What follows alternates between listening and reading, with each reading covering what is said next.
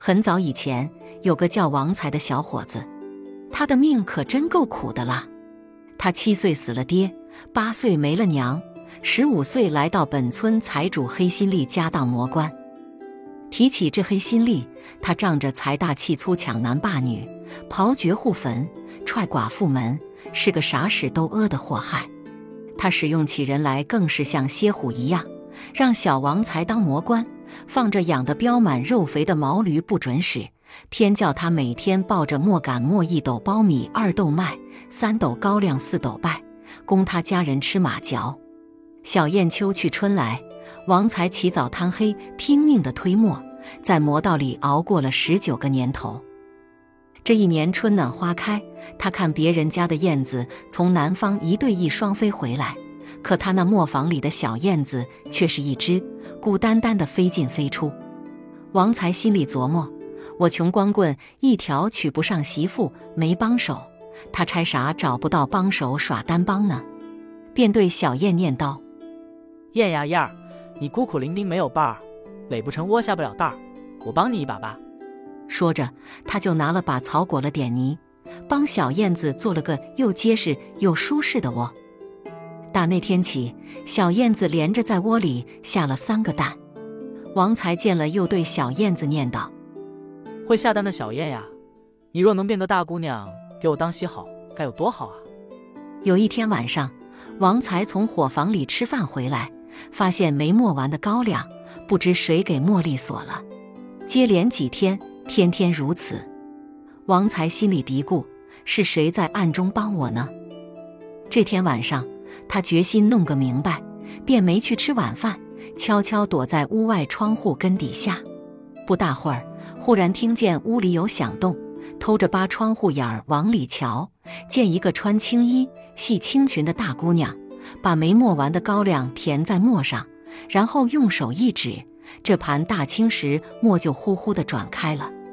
王才心里一激灵，暗道：原来是天上仙女在暗中帮我呀！我得赶紧去谢谢人家。王才想罢，推门进屋，冲着姑娘深施一礼，说：“仙女姐姐在暗中帮我王才，几天没露踪影，闷得我吃不下睡不香，一心想找到帮我之人。”今天让我好好谢谢你吧。他说着就要行礼，姑娘抿嘴一笑，用手轻轻拦住他，说：“要说谢，我应先谢你王才哥才对呢。你帮我盖房，我帮你磨面，是礼尚往来。”王才一愣，心想：“我没帮谁盖过房呀。”姑娘看他发愣，又说：“人都夸你王才哥记性好，几天的事咋就忘了？”王才摇摇头。你不是可怜我孤苦伶仃没有爸吗？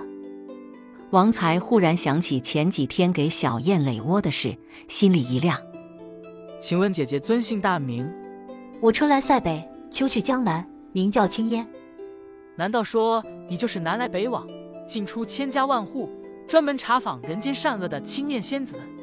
青燕仙子点点头，红着脸悄声说：“王才哥，你不是念叨要娶我做媳妇吗？”王才听了，乐得半晌说不出话来。第二天，王才对人谎称有个和他从小定娃娃亲的表妹来寻他完婚，大伙听了都来贺喜。十人见了九人夸王才媳妇长得俊。这话传到黑心力的耳朵里，他贼眼咕噜了几咕噜，坏点子就上来了。他带一帮打手来到磨坊门口，叫王才把媳妇喊出来，让他瞧瞧。青燕仙子大大方方走到黑心力面前，说：“哟，原来是黑东家，找我有啥事？”黑心力的两只眼睛早看直了，心里话：这姑娘可咋长的呢？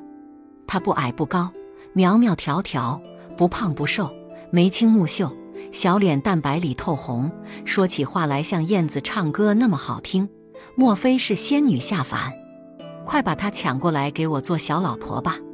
想到这里，便把驴脸一沉，说：“大胆王才，你竟敢拐骗良家妇女！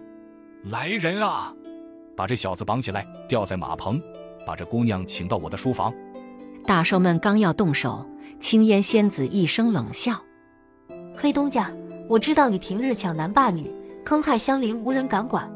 常言说，善恶到头终有报，对恶人不报，天理难容。说着，他飞身起来，从燕窝里取出一只燕蛋，用手指轻轻一弹，便从里边飞出一条火龙，张牙舞爪向黑心力扑去。他想躲，四周是火，无处躲，嚎叫几声就被大火烧死了。黑心力死后，阴魂不散，忽忽悠悠来到阴曹地府，被牛头马面领到阎王殿上。阎王问他。你的阳寿未尽，怎么提前来了？黑心力把经过哭诉一遍。阎王爷得过黑家好处，听罢大怒：“大胆青烟，你竟敢目无本王！牛头马面，速速去阳间把他拿来！”牛头马面领旨来到磨坊，见王才在门口坐着，便厉声问道：“王才，你媳妇呢？”王才连眼皮都没撩，用手往屋一指说。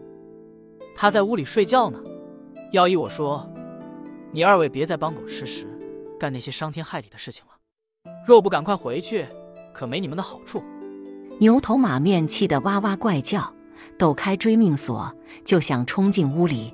一抬头，见青燕仙子堵住门口，拿出第二只燕蛋，用手指轻轻一弹，便从里边喷出一股水来。两个想逃，见四方是水。无处逃，急得一张嘴，咕嘟咕嘟喝了一顿老汤，把这对难兄难弟灌了两个大肚，呛得晕头转向的跑回阎罗殿。阎王一见马面成了河马，牛头成了大水牛犊子，每人还提溜个大肚子，气得大骂几声废物，便亲自点了两千阴兵，驾着阴风来到磨坊，厉声高叫：“王才，快叫你媳妇出来受死！”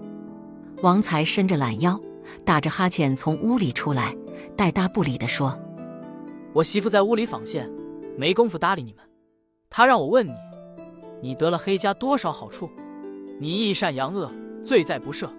若知罪，就把黑心力打人十八层地狱；不然，他要奏请上方玉皇大帝治罪于你。”阎王气得胡子乱颤，抽出宝剑。王才一闪身，青烟仙子乐呵呵站在阎王面前，用手指轻轻一弹，第三只蛋便从里面飞出两根燕子羽毛，正好捂住阎王两眼。阎王左一把右一把，手忙脚乱往下揪，越揪捂得越严，越抠粘得越紧。这时，青燕仙子不慌不忙抡开巴掌，左右开弓，打了他六个大嘴巴子。阎王两个腮帮子当时就肿得横了过来，只听青燕略咯一笑，用手一指，从天上招来无数只燕子，把阎王胡子叼了个精光。阎王赶紧跪在地上求饶，青烟仙子一抬手，他带着阴兵，驾着阴风，像家尾巴狗似的逃了回去。